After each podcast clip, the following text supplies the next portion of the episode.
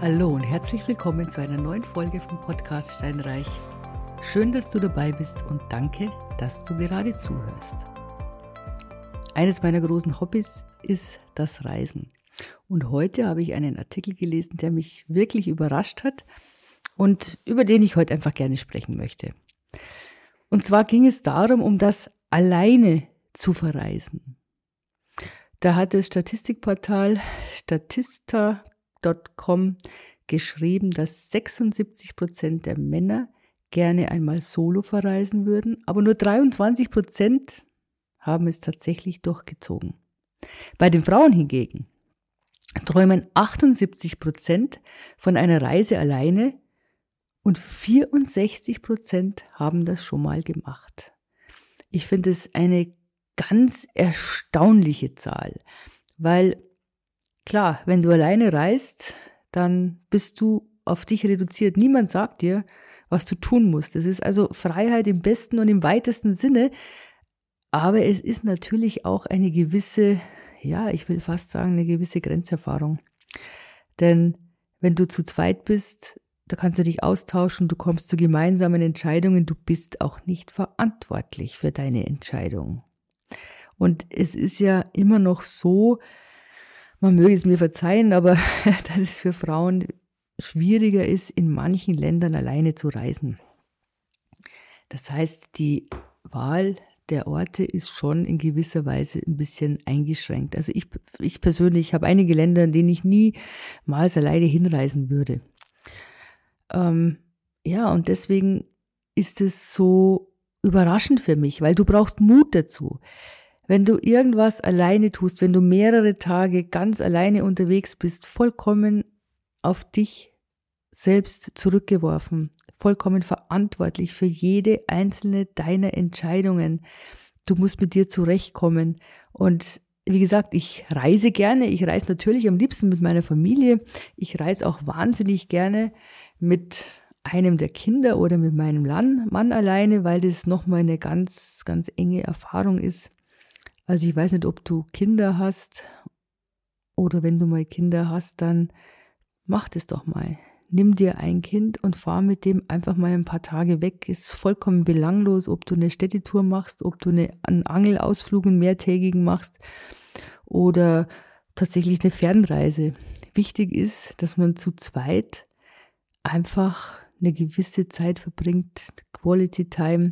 Das sind Erinnerungen, die bleiben ein Leben lang in dir und in deinem Kind. Und das schweißt nochmal ein bisschen anders zusammen. Das gibt ganz schöne Erinnerungen. Aber, aber gut, ich schweife ab. Alleine reisen. Also alleine reise ich auch und ich muss sagen, die ersten zwei Tage finde ich es immer so ein bisschen seltsam. Nur ich. Also ich und ich. Da telefoniert man noch mehr oder schreibt vielleicht noch mehr WhatsApp, weil es natürlich schöner ist, wenn du irgendwo bist und siehst einen Sonnenuntergang und dann hast du jemanden bei dir sitzen und unterhältst dich drüber oder du siehst irgendeine witzige äh, Szene unterwegs und möchtest drüber lachen gemeinsam oder dich drüber austauschen. Das ist natürlich beim Alleinreisen ganz anders. Da bist du echt alleine. Es ist intensiver auf der einen Seite und ja, ich weiß gar nicht, wie ich das sagen soll. Ich weiß nicht, bist du schon mal alleine gereist? Was sind denn deine Erfahrungen? Es würde mich, es würde mich echt interessieren. Und wenn du alleine verreist bist, wo warst du da oder wie gehst du da vor? Weil, also ganz ehrlich, ich glaube schon, dass man vielleicht vom Reiseverhalten durchaus auch auf das Investitionsverhalten schließen kann. Ich meine, da gibt's die Menschen, die sagen, wow, super, ich will ähm, all inclusive, ich will von der ersten bis zur ersten Sekunde umsorgt sein, ich will einen Anruf oder einmal eine Reise ausmachen und dann habe ich alles serviert auf dem Silbertablett. Vielleicht ist so jemand dann eher ein Investor für eine Konzeptimmobilie wo man sich dann immer kümmern muss.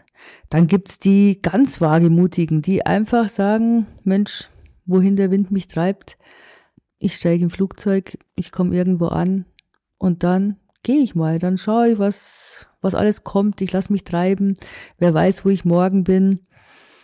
Das ist schon sehr risikoreich, also ganz ehrlich, das bin ich ja überhaupt nicht.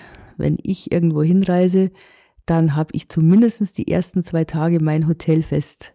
Das brauche ich als eine gewisse Sicherheit, wenn das ein fremdes Land ist, damit ich zumindest weiß, wenn ich ankomme, ich habe da so einen Haltepunkt.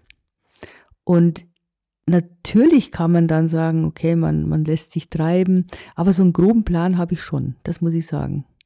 Also ich weiß dann schon, ich bin in der und der Stadt und äh, kann durchaus sein, dass ich dann zwei, die ersten zwei Tage in dem Hotel bin und dann gehe ich in ein anderes Hotel, an anderen Ende der Stadt, weil ich eben diese Gegend auch noch näher zu Fuß erkunden möchte. Aber ich habe zumindest einen einigermaßen Plan, so will ich das mal sagen. Und ich habe natürlich vorher über Land und Leute erkundigt. Also ich bin dann schon eher ein ja, strukturierter Reisender. Und wie reist du? Reist du auch so?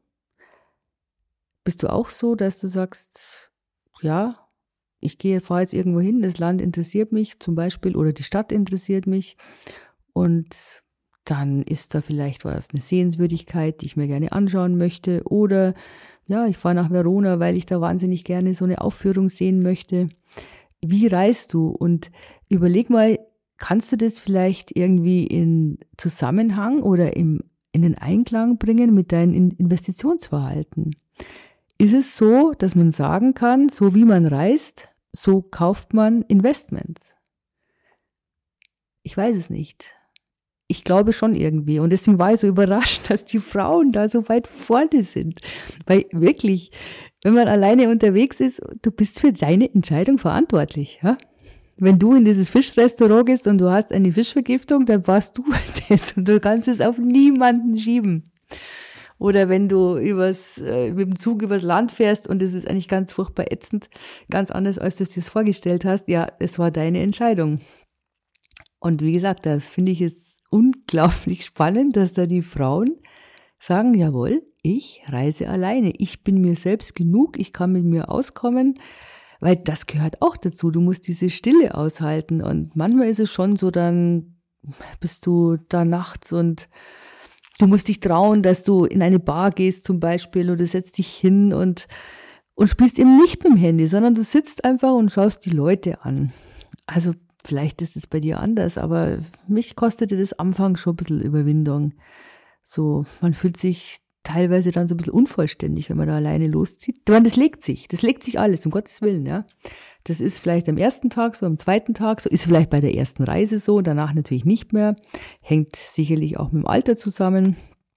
Oder vielleicht wie man aufgewachsen ist, keine Ahnung. Aber nochmal, alleine reisen, das erfordert in meinen Augen ein gewisses Selbstvertrauen, einen gewissen Mut und auch diese Lust auf was Neues, dieses sich einlassen können. Und das ist doch, das, ich, ich finde das unfassbar schön. Wirklich. Ich finde das sowas von toll, was man alles erleben kann. Und es ist so, so reich. Und ich bin manchmal echt gern mit mir alleine, muss ich sagen. Und auch gern mit mir allein auf Reisen. Also, wie gesagt, ich bin der Meinung, dass es schon einen Zusammenhang gibt zwischen Immobilieninvestments und Reisen. Und Bitte, bitte, bitte, liebe Frauen, ihr seid so mutig, ihr seid so stark, ihr seid Alleinreisende. Obwohl tatsächlich die Auswahl von Ländern beschränkter ist. Ich möchte nur meine Schwägerin erinnern. Die ist tatsächlich durch Südamerika durchgezogen, frank und frei, vollkommen lässig, ohne Angst, ohne irgendwas.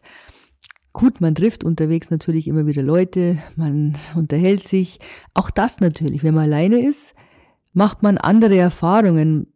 Man ist offener, man, man lernt vielleicht leichter Leute kennen und unterhält sich und kann Erfahrungen austauschen und das sind ja ganz wertvolle Kontakte oft. Naja, wie auch immer. Auf jeden Fall würde es mich brennend interessieren, ob du eine ähnliche Analogie siehst in deinem Verhalten oder ob du findest, dass das jetzt totaler Quatsch war, was ich gesagt habe. Aber so generell, wie gesagt, wer alleine verreisen will, oder kann, der kann echt auch alleine eine Immobilie kaufen.